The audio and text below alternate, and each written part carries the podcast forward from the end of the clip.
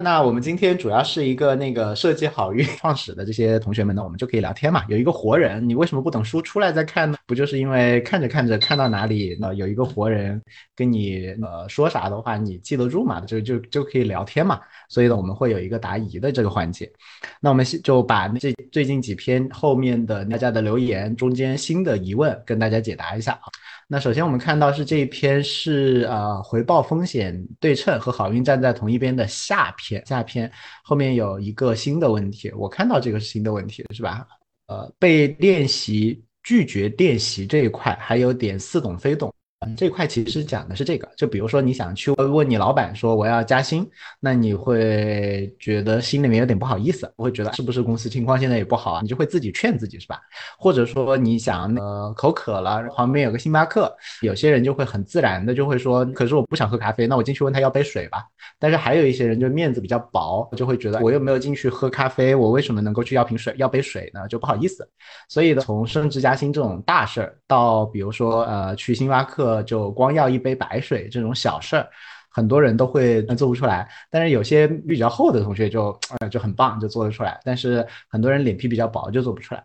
但是呢，脸皮比较薄的同学又有另外一个问题，就是老会给自己找借口，会说：“哎呀，这个是不行的啊，公司现在也不容易。”就会在脑子里面把自己的行为给合理化，会说：“我们不应该那样子乱搞。”那那那 那合理化了之后，你就会不会意识到这是一个问题。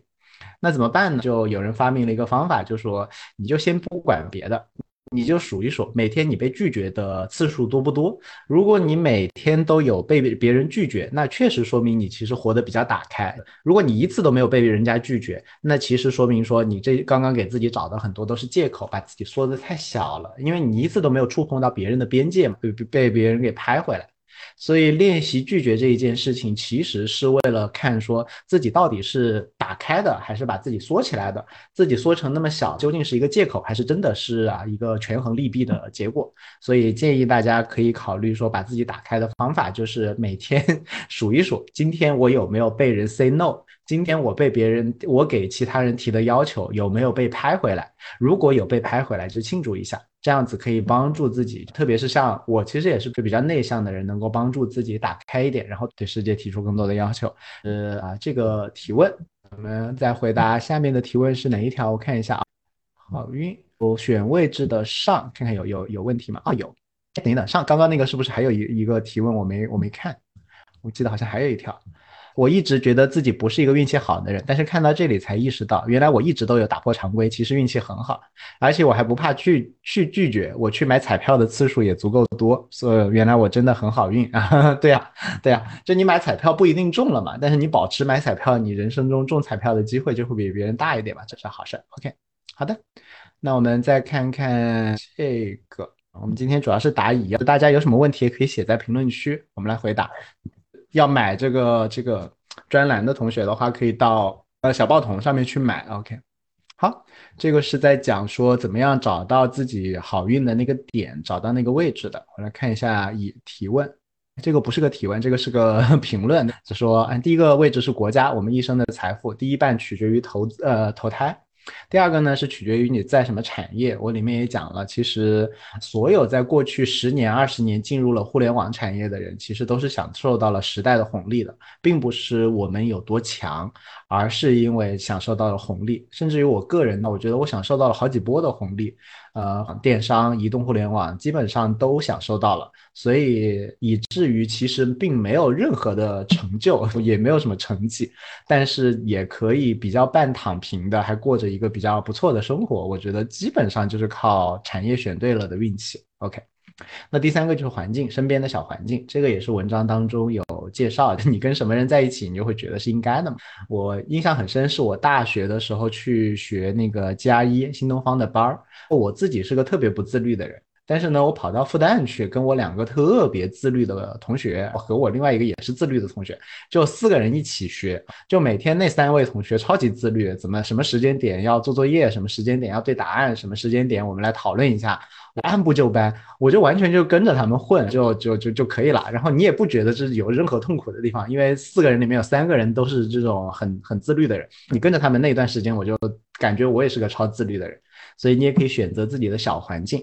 如果你希望想让自己更活泼一点，你就让自己多跟一些活泼一点的人一起玩儿；你想让自己比如说多挣钱，你就多跟那种会挣钱的人一起玩儿；然后你想让自己更比如说深度思考，你就多跟深会会深度思考的人一起玩儿。所以这样子，你想让自己变成什么样的人，你就多跟什么样的人去相处，多多混在哪个人当中。所以这样子也挺好的。最后讲了一个生态位，这个我们现在不细聊，因为讲的比较复杂。命二运三风水，读书对的，所处位置可以多大程度上去影响一个立人的立场，是否会间接影响到自己的思考路径？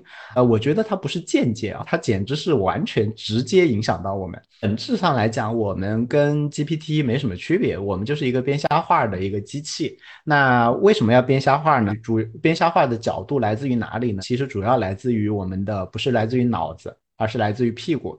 你屁股坐在哪里，你就会朝哪个方向编瞎话。对，就大家简单的来讲，比如说你去看各种呢，大家的辩论，很多时候看起来是在讲道理，其实是在讲利益，是其实是在讲利益。那你讲说，比如说中国和美国都有很很激进的一群人，那你去看他们的言论，基本上同一件事情，两边讲的都好有道理，是吧？所以基本上来讲，立场往往会决定了这个人的思考方向，他就会觉得这样是对的，他就会觉得是这样是对的。并没有客观真理的存在，只有立场，立场就会影响我们的思考。所以这里面有两点，第一点，在很多时候不要抱有学生心态，我要去通过讲道理来争取利益，这是不存在的。不是因为你讲的对方没有给你利益，不是因为你道理讲的不好，而是因为他可以不给你。所以你要考虑的是，你能否应用实力、应用杠杆来争取利益，而不要靠讲道理。世界上没有那么多对错可以讲的。举个例子，就比如说有人有一片地，刚好缺一个角，那那个角只占那片地的，比如说一百分之一。原本呢，那那那那你觉得说，如果他把这个角给补齐了，他整个地块可以升值，比如说升值一个亿。但是呢，那个地地块那个角本身的价值，其实旁边类似的地的价值只有一百万。那你觉得这片地到底应该卖多少钱？从那个卖家来看，会觉得说，我靠，我这个东西卖给你了，你的地产增值一个亿，对吧？那你怎么不得，哪怕分给我，你得分给我五百五五五千万吧，才合理。但是从买家的立场上来看，也类似的地都只要一百万，你不就刚好站在这里嘛？那你在这里的话，我了不起，让你多赚一倍，我给你两百万了不起了。所以你能说这两个道理错吗？这两个道理都很有道理，关键在于说两个人在不同的立场上面，说在不同的位置上面，所以是决定立场，立场决定你的道理。所以大家千万不要以为说那个人不不可理喻，没有这种事情。我们大家站的立场不一样，你要理解的是利益，理解的是利益结构、权力结构，而不是所谓的道理，而不是所谓的道理。或者换句话讲，如果你希望自己的脑子更清楚一点，希望自己的目的呢，就更加多的去跟那种脑子清楚的人一起工作。如果你希望自己多赚钱，那你就会多跟那些赚钱的人一起混。那么这样子，你的脑子会自然而然的跟他们站在类似的位置上，那你自然而然你的思考的角度就不一样，那你思考的路径也就会自然而然的出来。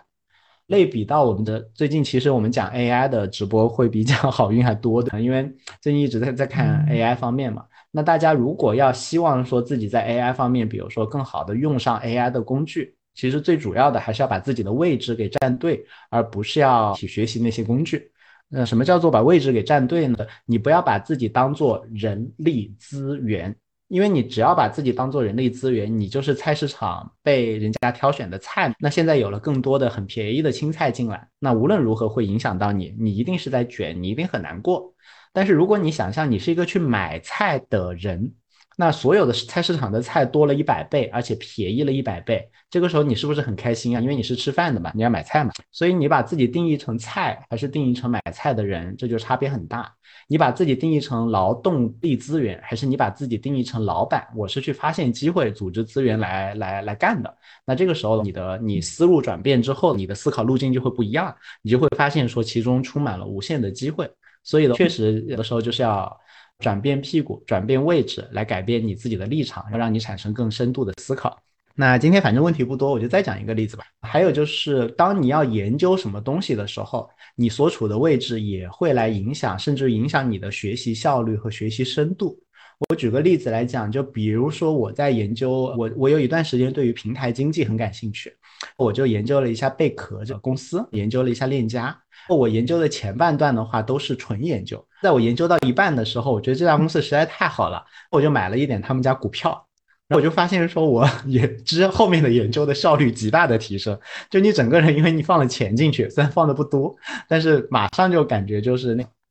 还有包括说，我有有一段时间我在研究比特，不是比特比特币，我早就研究了。我在研究以太坊，我就顺势就买了一批，只是为了提高我的学习效率。我顿时发现我对它的那关注度也不一样了。所以这可能是我们生物当中的一个一个一个节能的选项。就这件事情，当你利益攸关的时候，你的效率就会很高，大脑就赶紧会投入。但是他觉得，哎，这事学了不学跟我也没什么关系的时候，他就无所谓。所以你把自己先把屁股挪进去，或者先放所谓的英文叫 stake，你先把筹码放过去一些，可以有效的让你更好的学习。这边展开讲一下，OK。那还有同学说想到一个大家都经历过的生态位啊，它是指老大老二。那独生子的话独一份儿，但是呢，如果是老大老二的，呃，就不会被管得死死的。所以的话，底层思维。所以这边确实也有一些生态位对于我们人生当中的影响。原生家庭，你在什么样的序位当中，这些还有专门的理论。所以我不信那些理论，所以大家可以去去看一下。OK，好，那我们再回过头去看最后一篇有没有提问啊？文章当中的一个观点。呃，我们经常会讲，一看到这个标题，你就会想说，那我要找什么定位对自己更好？呃，不要这样想，应该思考的不是我要找什么定位对我更好，而是有没有更大的价值网络，有更疼的问题，我去能够帮上忙。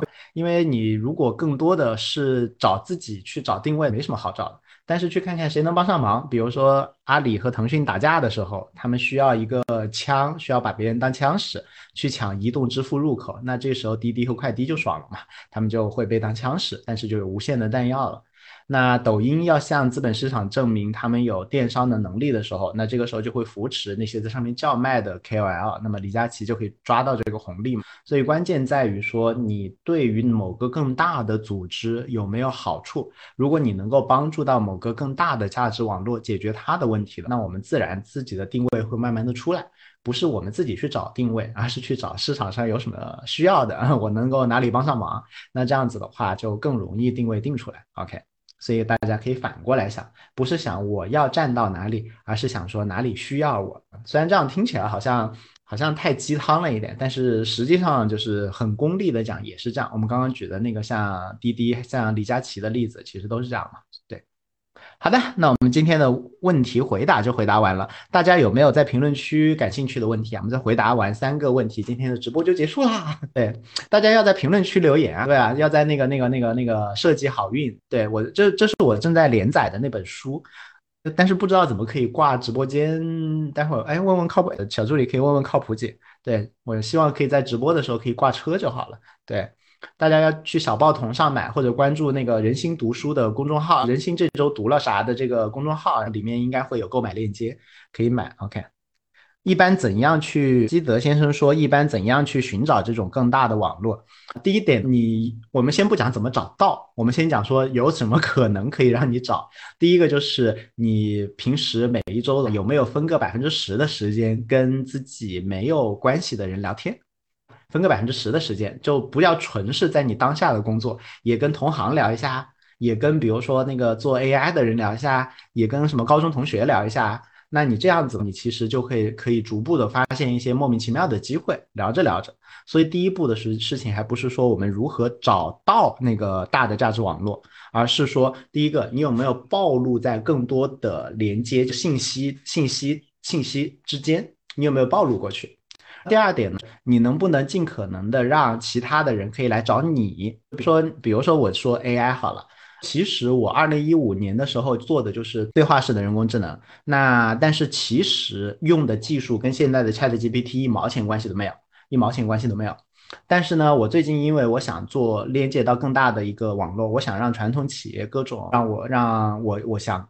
下场看一下 AI 有什么机会，那我就会开始恢复我的公众号，讲说，哎呀，人工智能，然后不拉不拉。像我今天晚上还去中欧呃中欧商业评论做直播，我可能周末还在一个商学院会要讲不拉不拉，我还去阿里讲。那这个时候其实就是我在吆喝说，哈哈，AI 我好懂啊。那这个时候各种资源就会来找我，所以这是第二条思路。第一第一条思路就是你到处去蹭，去搞搞清楚说那个别人要什么。第二个思路就是你得吆喝说啊，你们关心的事儿我懂啊，我懂啊，你们有事要来找我啊，这样子，那么你跟网络的相互之间的连接就会更近一点。所以你可以想一想说，你过去一周有没有各跟其他的价值网了解他们的需求，有没有跟他们聊过天，有没有花百十分之一的时间去了解其他的价值网他需要什么？第二点呢，你有没有花十分之一的时间对外面吆喝说啊，我在你们了解的事情上，想想你们感兴趣的事情上，棒啊，我好棒啊，你们来找我。如果你做了这两件事情，基本上信息是完全不缺的，机会是完全不缺的。呃，就接下来看说你怎么样挑挑合适的。对我们现在挑合适的机会的方法是让对方增加对方的，我们上来就会让合作方这样子就即将降低我们的那个筛选成本。OK，好，还有同学说。如何打破旧有的价值网？基本上，我觉得，如果你是，比如说你公司很很很大，很很有自己的文组织文化这样子，你要直接说我们要打破旧有价值网，呃，基本上是做不到的。我见到的方法基本上都是故意找茬的方法来做到，呃，比如说，比如说阿里巴巴，他们就故意搞双十一。大家现在对于双十一可能没什么感觉，但是早期他们刚刚搞的时候，其实是会搞到整个网站全部瘫痪，物流系统全部瘫痪，这就相当于说故意让自己崩掉，然后把所有的问题炸出来，让用户来骂人，通过这种方法让组织往往你想要的方向走。不能说通过讲道理说未来我们的生意会很大的，所以大家现在一定要做好准备啊！你讲这种屁话没有用的，直接让自己公司炸掉。如果你有那种胆识和那个安全网，直接炸掉，炸出来，然后让大家通过疼痛来学习。那还有一种方法呢，呃，通过外力，比如说我现在还在直播的，也是因为严磊小朋友天天在催我。对，如果没有他的，我估计我的效率会降一半。不管各各种事情的效率，所以本质上来讲，完全我是靠外力的。那一个组织也是这样，你要他自己就在这个价值网里面，他来改，就是说我要打破这个价值网太难了，能不能借助外力？我举一个例子，这是一个听说的例子，有一家那个家居公司，他们做一些小杯子、小盘子什么的，做一些小凳子，日子过得非常舒服，又有毛利又什么样都很好。然后他们老板就故意去接了宜家的单子。因为听说接宜家的单子就是要求又严格，然后反正毛利又低，巴拉巴拉巴拉，就是一堆的要求。他为什么要接这个？是因为他自己管公司，其实说下去人没人理他的，就大家也不信。但是呢，你接了一个大单之后，大家都知道说单子是重要的，客户是对的。他相当于用宜家来把自己公司的整体的管理水平往上拉，不不够的地方会被客户骂，他就好借这个由头把自己下面骂一遍。所以我觉得最好的方法就是不要说我要打破价值网，而是你去创造一个疼痛的事情，让这个事情推着我们走，或者让外力拉着我们走，这样子会稍微稍微实在一点。OK，有人分享了说有个小经历 AIGC 很火，加入了社群，然后。他在社群里面的 journey 这块就是降维打击，你就可以加入一些社群，你还可以自己做社群啊，去分享嘛。或者说你在社群里面看到的东西，你就结合自己的产业和自己的工作就发朋友圈嘛，这样子人家就觉得你很你很强嘛。AI 智慧、XR、区块链作为元宇宙的三大基石，那么元宇宙是不是未来的发展是一个更大的价值网络？我强烈建议大家，就是如果你是为了，比如说写个白皮书骗钱的话，是可以写一堆大词的。但是自己思考所有的业务点的时候，尽量把所有的大词全部去掉，变成小朋友也能听懂的。因为只要我们用大词的时候，你你就会躲在那些大词汇的背后，有些东西我们其实没想明白，但是。因为涵盖一一切，他就会把我们给，我们就无法暴露我们思考当中的问题。你讲的这些话都是词汇很大的时候，就没有办法暴露问题。所以我建议说，呃，如果是你要去去忽悠，你要但凡做事儿的时候，所有的词必须要有明确的所指，然后要有证据，这样子你在投投入之前的话才才划算。所以建建议说，不要思考什么 AI 智慧、XR 区块链、什么基石、什么元宇宙，所有的这些词全部换成实词。比如说元宇宙是不是就是叫做说帮什么乡镇政府做了一个数字化党建办公室三 D 的，网页上可以打开，那这就是一个明确的事情。但是元宇宙这是一个虚词，虚词是没有讨论的意义的。哦，有人说要数字极简主义，尽量减少不必要的对话，但有的时候和网友对话可以给自己带来新机会。任心老师怎么看跟网友互动这件事情？基本上来讲，我就觉得跟网友互动的没价值是很有限的。对啊，我自己觉得说是不需要互动的，除非你是为了做名气和做自己的内容输出管道，对，就呃，比如说讲人工智能好了，那其实我的信息源都是来自于特定的人和特定的渠道，不肯定不是来自于跟网友互动。对，所以如果你是任何的专业项跟网友互动，就是耗费自己的时间。但是除非你是，所以我觉得你如果要做这种事情，你应该在里面可以得到别的回报。比如说我在讲 AI 的时候，其实一百个网友里面会有一个可能是我的潜在的合作方。然后他们会通过别的方式，是根本不是通过网络，他们会通过别的方式来找到我。然后的话呢，我们最近也会就就相当于我每每天都有这样的一些合作，他们会通过别的方式，就是能够跟你合作的人，一定有别的方法可以找到你。那只是相当于我这样子很高效的跟这百分之一的人完成了沟通啊，我们建立了一些商业合作的意向，还不是可能，基本上十个这样的意向中间才能产生一个商业机会。那这是我的变现的方法。如果你只是为了跟网友沟通来了解，说比如说让深深化自己的思考啊什么的，这个是没有用的。但是带来新机会是是是是有用的，所以你就要考虑说你是为了聊还是为了展示啊？我牛逼，好，你看我又帮这个搞定这个，又帮那个搞定那个，你得找我来，然后你得给我钱，是吧？你做这样的广告，我觉得是可以的。但是如果你是想要通过网友的聊天来来来思考，是是没有用的。对，价值网络就是谁是你的朋友，谁是你的敌人。